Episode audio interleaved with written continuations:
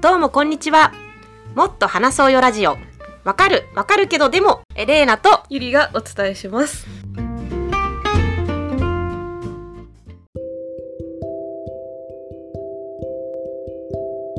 はい。えっと、レーナとユリ二人でラジオを撮るのは実は2019年ぶり。はい。はい。5年前。ん5年ぶりか。?5 年 ?5 年か。うん、年明けたから2020 5年ぶり。でうちらなんかスナックパオパオっていう名前で2016年から2019年まで3年ぐらいラジオをやっていて当時はツイキャスねうん当時はツイキャスでやっていてなんと数えたら57回も撮っていました。最初週1ぐらいでやって、うん。最後の方月1とか半年に1回になって 自然に終わった。終わった。でその時はなんかオフラインであのイベントリアルイベントやったり哲学対話のイベントもやってたしスナックパオポーではないけど2人であの表参道にあった自由大学っていうとこで哲学の講座なんか開いたりして結構積極的にいろいろやってたよね人生で最もアクティブに 活動していたそうだね3年間。そんなことないかな。大学院生の終わりぐらいから、えっ、と、やってたね。そうだね3年間。で、まあ、2人とも働くようになって、遠のいたと。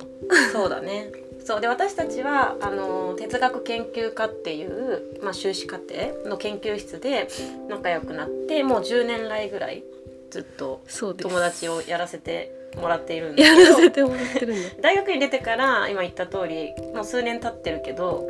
まあ数年どこじゃないんだよ。数十年は経ってないでしょそりゃそうだけどさ。10年は経ったかないや、経ってないや。ごめん。でも、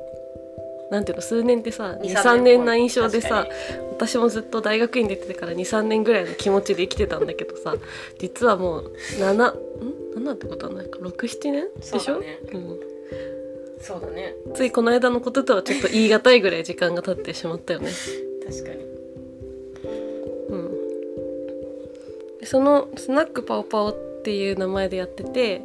まあその時はパオパオはレーナの造語で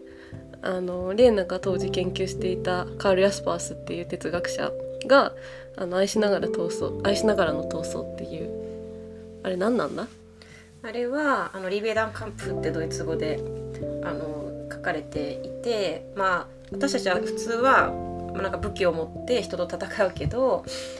なんかこうコミュニケーションをしながら他者と分かり合うっていうことを、彼はカンプ、まあ、闘争っていう言葉で表してまあその分かり合いたいけどなかなか人間同士って分かり合うことができないけど、まあ、真理に向かって、まあ、真理、まあ、合意形成でも何でもいいと思うんですけど、うん。二者間でいっぱいお話ししていっぱい深めてあの近づいていこうよみたいな、まあ、そういう概念で、私はその「愛しながらの闘争」って言葉すごいいいなと思ってあの修習士論文はこの「愛しながらの闘争」っていう言葉とあとコミュニケーションうん。について書いた。うん。で当時なんか私擬態語がブームだったのか擬音語？擬音語なのかな？確かに。ぎ何の音を擬態語か。擬態語ってあんま言わないよね。確かに。擬音語かな。そのパオパオっていう擬態語がなんか私にとっての愛しながらの闘争の表現だったの。うんうん。なんかちょっと恥ずかしいね。愛しながらの闘争を擬態語で言うとパオパオになるから。で当時私はあのなんか哲学か哲学対話とかを2人とも大学院の研究会でやって学校行ったりとかあの企業行ったりとか地方自治体行ったりとかさせてもらっててで哲学カフェ流行りだした頃流行りまだそんな流行ってないか。なんかちょっと取り入れ始められた頃ででなんか、まあ、そういうのも楽し楽しいけどなんかもうちょっとこう哲学対話やりますみたいな感じでやる場所じゃなくて哲学カフェやるから来てくださいみたいな場所じゃなくてなんかこう自然発生的にそういうのが始まる哲学的なおしゃべりが始まる場所を作りたいっていう話をしててまあそれの一つの形がスナックだなんじゃないかっていうことを思っていてでスナックパオパオっていう名前でラジオをしてたんだよね。うんうんうん。で結構気に入ってる今でも。ただ今回はスナックパオパオアゲインではなくてもっと話そうよラジオわかるわかるけどでもっていう名前に変えました。新規一点ね。新規一点。WWKD ちょっとねスナックに飽きちゃった。あ私は。そうなんだ。私パオパオに飽きちゃった。気に入ってるけどね。気に入ってるけどね。お互いに持ち寄ったものに ちょっと飽きてしまったっていうのがあって珍奇一点わかるわかるけどでもっていう名前にしたんですけど、まあ、この名前の由来はあの私たちの口癖でなんか2人で喋ってるとまあとにかく早口だし我々ちょっと喋る時は気をつけたいんですけどとにかく早口だしあとめちゃくちゃ話すのでなんかすぐこう「分かる分かるけどでも」っていう なんか「分かる分かる」って言ってこう同意しておきながら「けどでも」でこうこうそれにその前に分かった内容に対してこう疑いをかけていくというか ちょっと問い直してみるみたいなことを我々は常にやっていてお互いに分かる分かるけどでもってずっと言ってるんだよね。言ってるでそれになんか多分仲良くなって8年越しうんぐらいに多分気づいてレイナが「うちら分かる分かるけどでも」ってずっと言ってるみたいなことレイナ気づいてそれまで私気づかなくてむしろ分かるよぐらいな感じだと思ってたんだけどよくよく考えたら「分かる分かるけどでも」ってめちゃくちゃ言ってるって思ってまあでもこれってなんかすごいいいよね。あの対話的じゃない？そうだね。あのこの前なんかインスタグラムこうポポケーっと見ててうん。おすすめに、こういう言葉を言う女は嫌われるみたいなの書いてあった時でも？にちょっとタップしてみたらうん「わ、かるけどでも」って書いてあって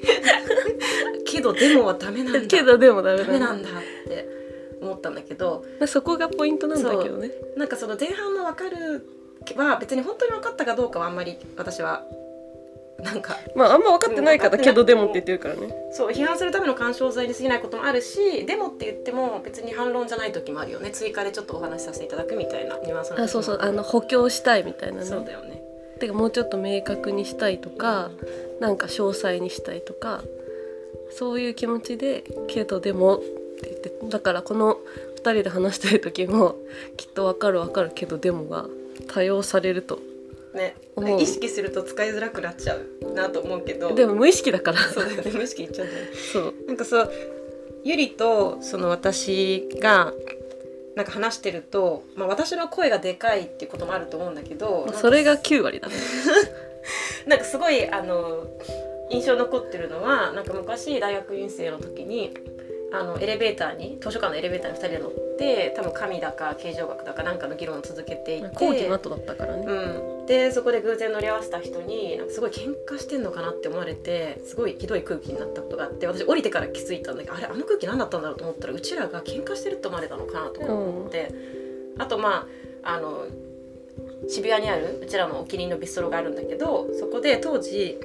あの話題だった MeToo ムーブメントについてかなり議論を熱い議論を交わした時にうん。隣のマダムに「うるさい!」みたいなガチ説教されて私あの時すごいもう本当に申し訳ない気持ちになったんだけど、うん、まあ、確かに店員さんにすごい謝ったしね。ビストロでね「まあ、MeToo」の話とかまあ不適切だったのかなとかは思うんだけどあとなんか昔一緒に河口湖に向かった時にバスでねそうバスでなんか好きとは何かみたいな話をして急にゆりがバグってもうみんな みんなのことが好きみたいな。私がそのさっきまで聖地に概念あのさ 聖地にこう概念好きという概念についてこう考えてたはずなのに急にガバくなって。そう。じゃあもうみんな好きみたいな。でもインフレじゃんっていう感じになっちゃって。でなんか隣のサラリーマンにちょっとうるさいですって言われた記憶もあって。まあ結局その私の声まあ普通に全て公共的な空間でうるさいっていうのが問題かもしれない、そうだね。でもとにかくなこんな人たち会ったことないってよく言われるんだよね。でやっぱりすごいよく喋るし、まあ、特にゆりは私と話しててもとにかくなんでとか本当にそうなのってすごい聞いてくるんだよね。あのどうどうでもいいというかそんなすごい哲学的に深い話じゃなくても。で私すごいもうあのそういうコミュニケーション慣れてるしすごい好きなんだけどなんかどうやらすごい異様だなって感じることはあってでもそういう世界ってすごい私は残念だなっていうふうに思うんだよね。もっと問い合ったり話し合ったり反論し合ったりして健全な関係っていうのをうん。みんなもっと模索していこうよっていうふうに呼びかけたいなとも思っている。まあ、そうね。なんかそのスナックパオパオは、まあ、2019年ぐらいまでやっててもう5年やってなかったんだけどなんかレイナがまたラジオなんか最初はレイナがブログ？2人でなんか往復書簡みたいにしてブログ書かないみたいな誘ってくれてで「あいいね」みたいなことを返してたんだけどなんかレイナが書けねえ。書けない。って言い始めても私も書けない気持ちめちゃくちゃわかる方の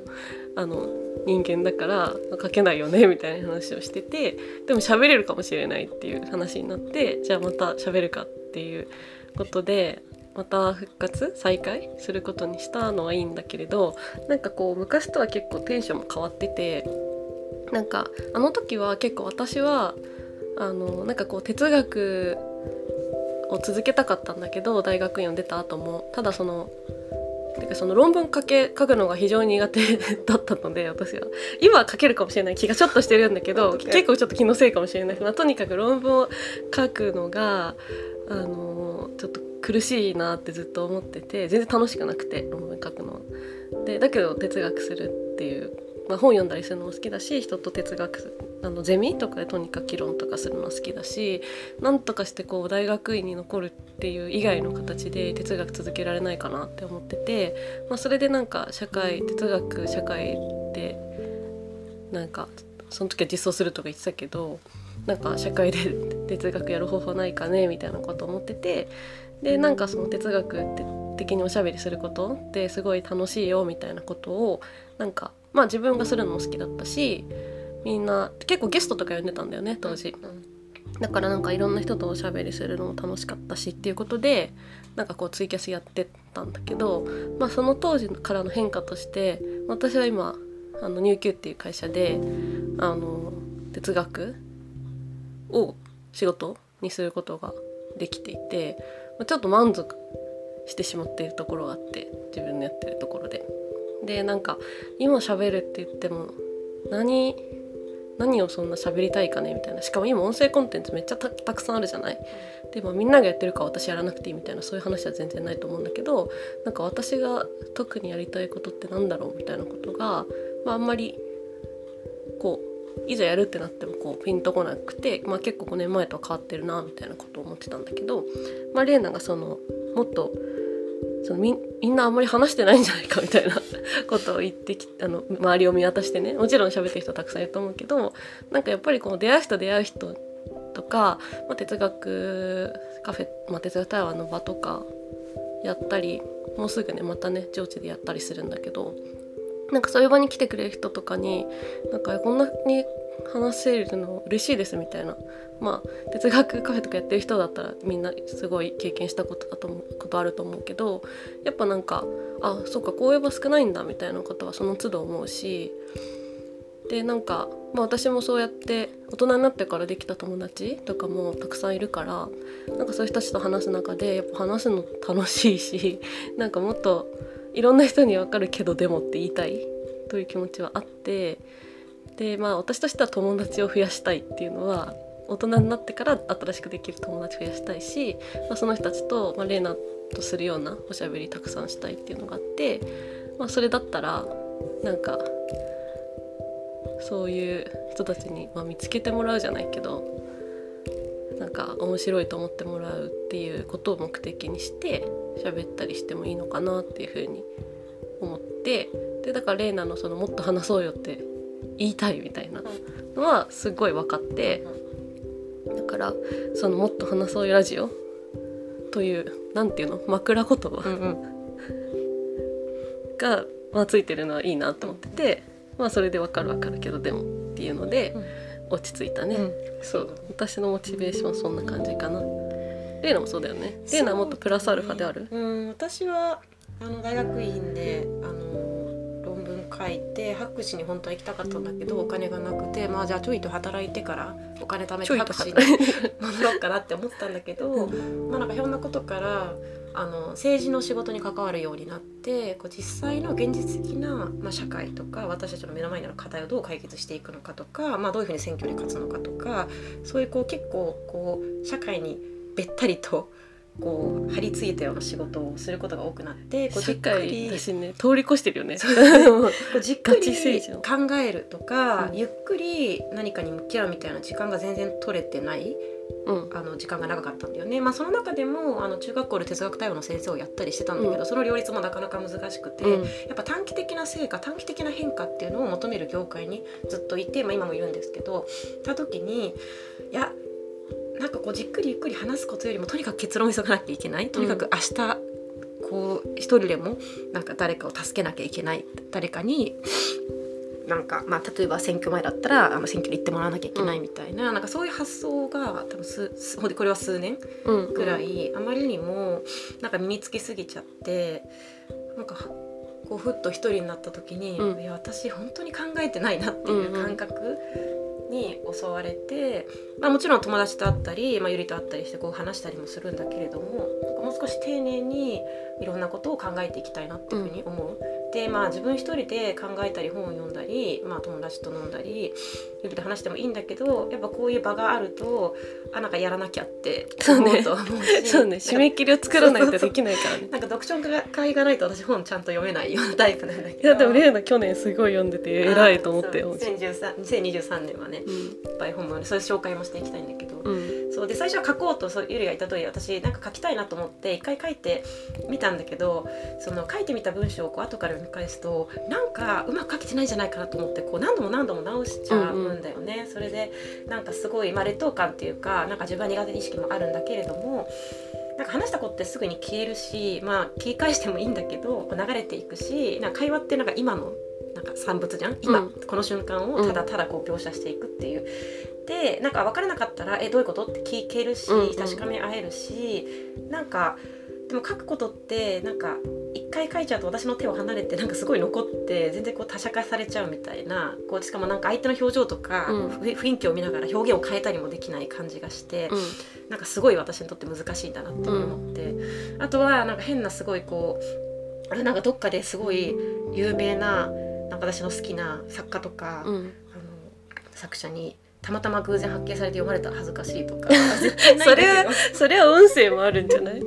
そうだね、まあでも長く聞くの大変じゃない？まあ、あとはやっぱ喋ってる時の温度感とさ、うん。なんかこう喋なんか文章ってさ結構ち違うよね。私結構文章うん。私の文章って私の文章の感じすごいあると思うんだけど、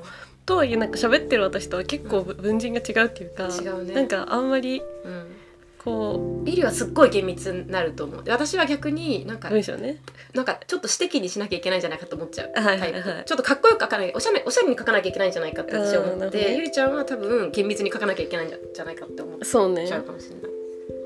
い、確かにまあだから喋るのは2人ともまあおしゃべりだしね似てるしあとうちら早口だけど多分最近2倍速とかでさ、うん。ドラマ見たりするけどさ、うん。0.75ぐらいで聞くとちょうどいいってた たまに言われるから。そそのスピードをみんながこう変えられるっていうのもいいよね。うんうん。そうだよね、うん。私も YouTube 本当に1.5倍速でしか見なくなって、うん。だからたまにこう標準で聞くと、うん。えなんか0.5ぐらいで聞いてんじゃないかって遅く感じるよね。とにかくイライラしちゃって、うん。あこれも良くないなと思うんだけど、まあ、とにかく自分が早口だからね、うん。そう。なんだろうなまあだからそういう感じでねうん。喋っていきたい、あと4年前からの変化うん。前に聞いてくれてた人もいるかもしれないし、ね。これから新しく聞いてくれる人もいるかもしれないけど、まあ、前にそのスナックパオポツイキャスでやってきた時からの一番大きな変化としてはあの我々にあのゆっくり静かにあの音声を取る場所ができたっていうことで 当時は陰性だったし2人とも実家から大学院通ってたからその場所がとにかくなかったんだよね。でその大体どこも人がいるし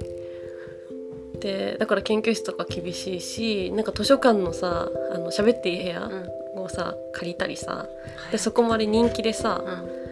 こう取れなくてでも仕方なくカフェ行くとかだからあとなんかお堀があって大学の近くに。お堀って言わない？あの土手か、うん土手ね。土手があって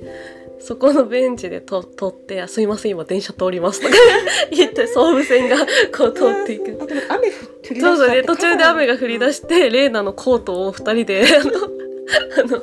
かぶって続けるとか、本当にとにかく場所探しが一番大変だったんですけど今はレイナの家で撮ってて、もう私の家でもいいし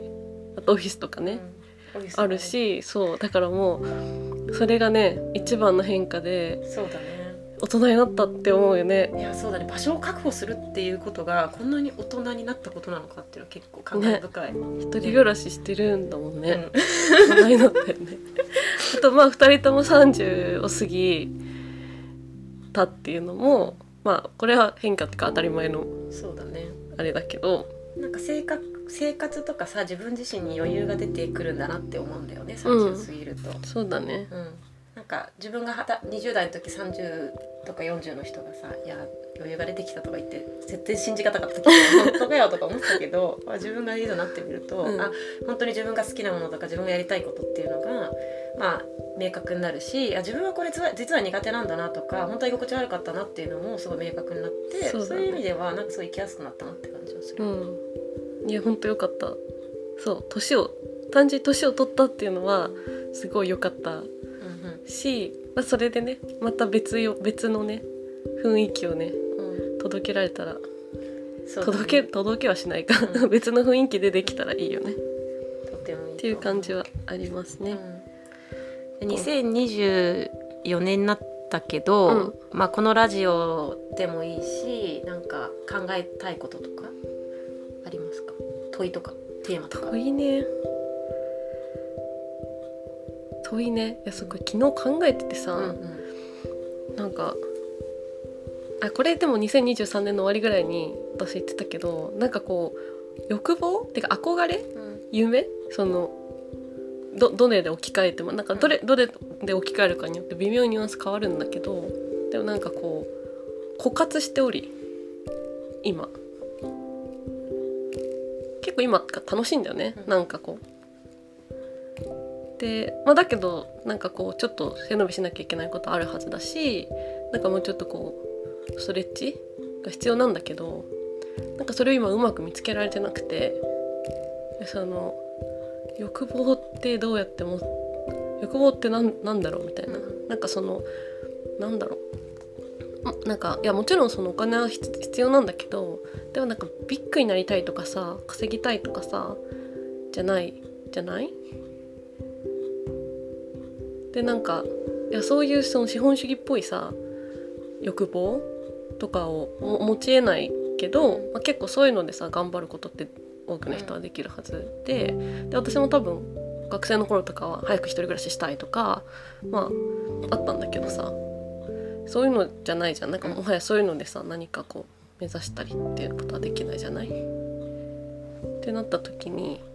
まあ美肌になりたいとかあるあるし痩せねばならないとかそういうのはあるんだけど。それも資本主義的な欲望いやまあそうだよねそんな可能性あるけど、まあ、普通に健康にいたいからね。うん。それいいね。そう。だけどなんかもっとさこうなんていうの研究したいとかさだけど研究トピックが今自分の中にななくて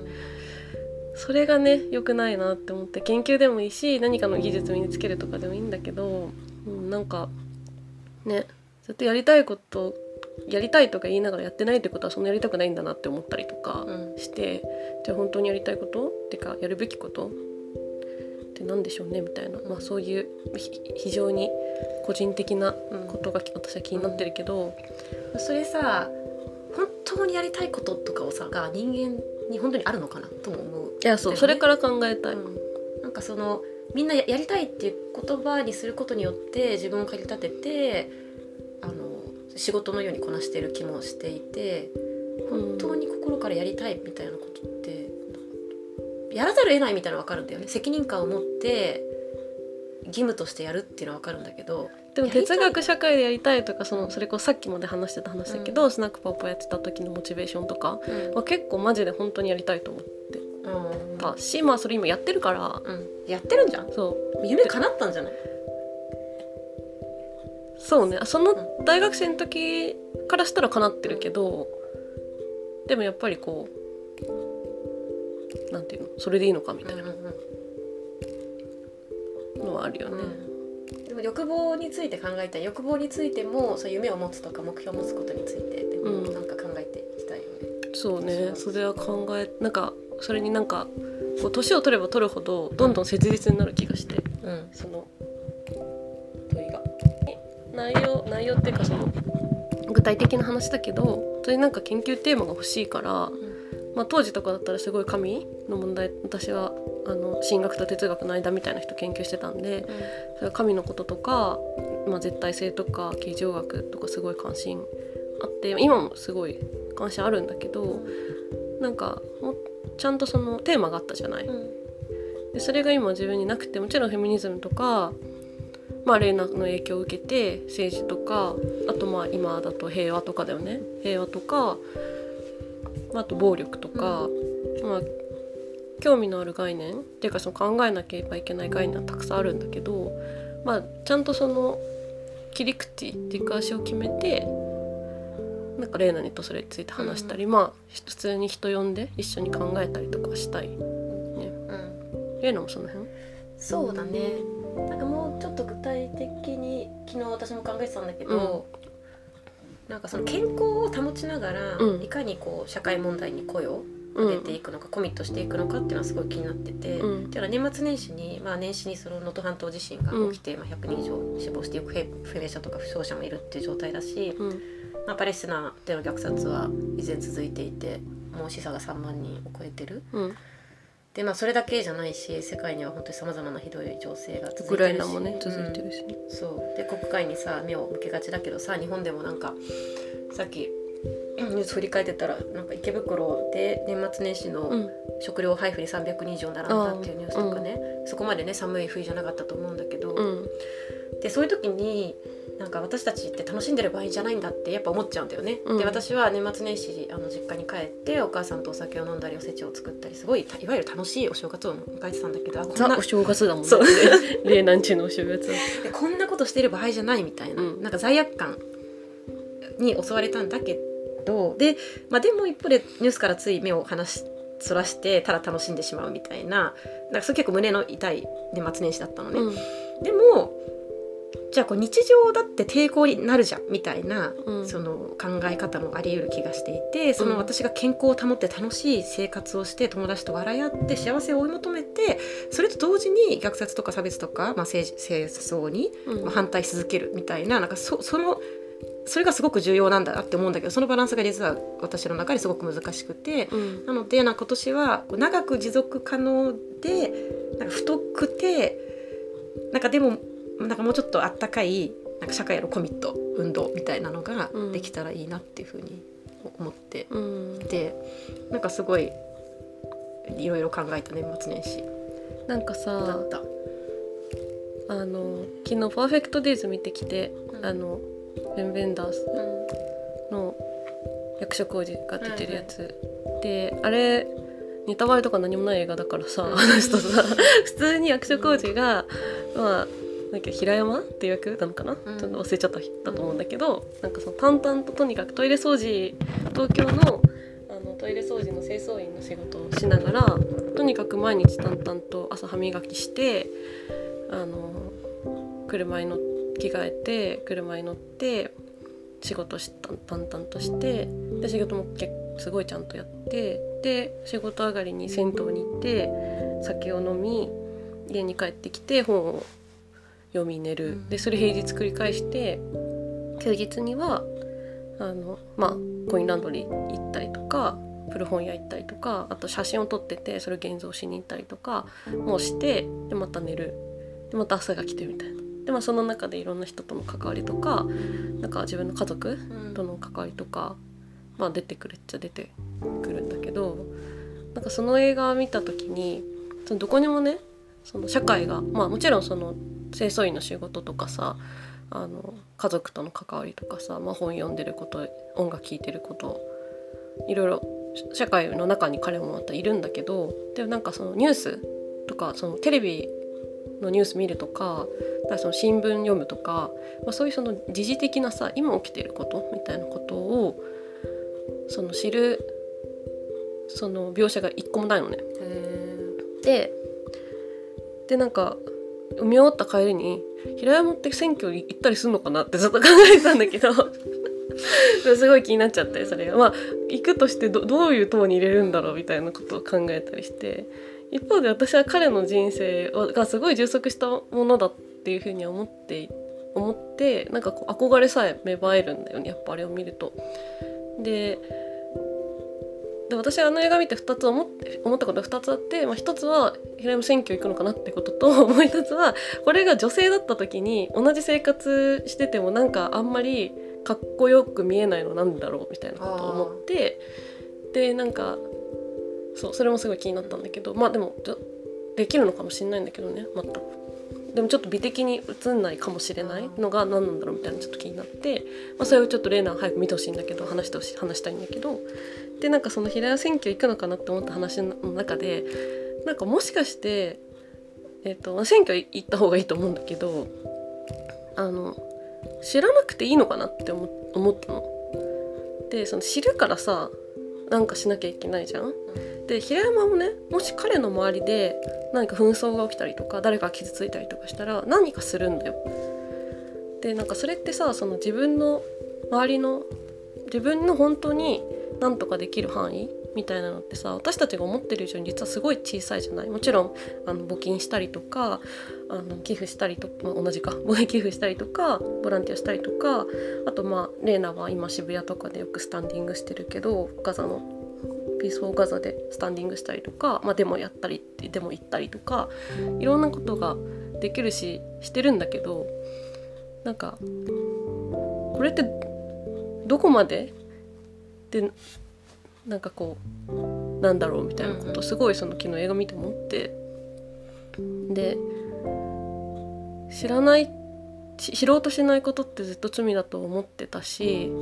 知った方がいいに決まってると思ってたんだけどなんかそれって本当かなみたいな。で知っちゃった以上やんなきゃいけないと思うしわざと知らないみたいなのって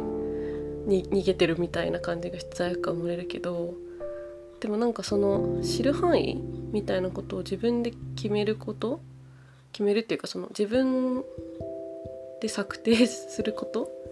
みたいなのってあ本当に人間てかそれってすごい人間らしいっていうかなんかこう広がっちゃってるじゃん世界が。その SNS で分かるとかニュースで見れるとか。それがなかったらさ、まあ、当然知らないからさ何もしないわけじゃん。でも知ったら何かするわけじゃん。なんかそれでなんでダメなんだっけみたいな。のが分かんなくなっちゃって。私ツイッターめっちゃ見るからこの間もさブラウザでさ3つくらいさツイッターがさ開かれててさ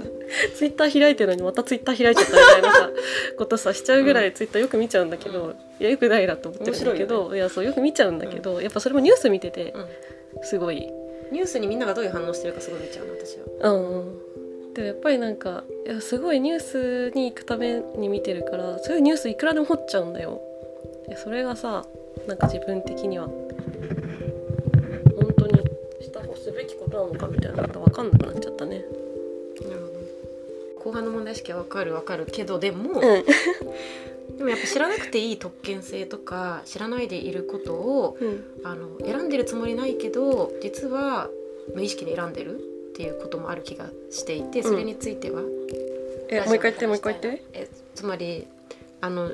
知らなくてもいいうん。っていう特権性にあのなんで気づかないのかなって思う思ったってこととあの映画を見てないのでわからないけどっていうこととで知らなくていい以前なんだよね。知らないから。あでもニュースを見ればさ知ることはできるわけじゃない？でも知らなくてもいい状況に置かれてるってことがどっかで分かっているのかなって思って、そうね。えちょっとこの後さっきの話の続きしよう。うん、いいよ。うんそうなんだよね。いやでもその特権性とかも考えたいうん。概念なんだよね。なんか、うん、ちょっと今うまくできないけど、うん。ちょっと続報待たれよ もうちょっとうまく考えられる状態にしたい。でもなんかそのやっぱ喋るとさ、あの考えなきゃいけないことうん。っていうかその考えたいのに自分がうまく考えられてないこととか、うん。なんか考えてるつもりになってるけどなんか実は全然なんかうまく喋れないってさ、考えてないってことじゃん。っうん。て思ってて私は、その概念が曖昧とかさ、だからそれ発見できるだけでやってよかったわ、うん。ということで、はい。また来週。35分。35分にしよう、うん、じゃあまたね来週はい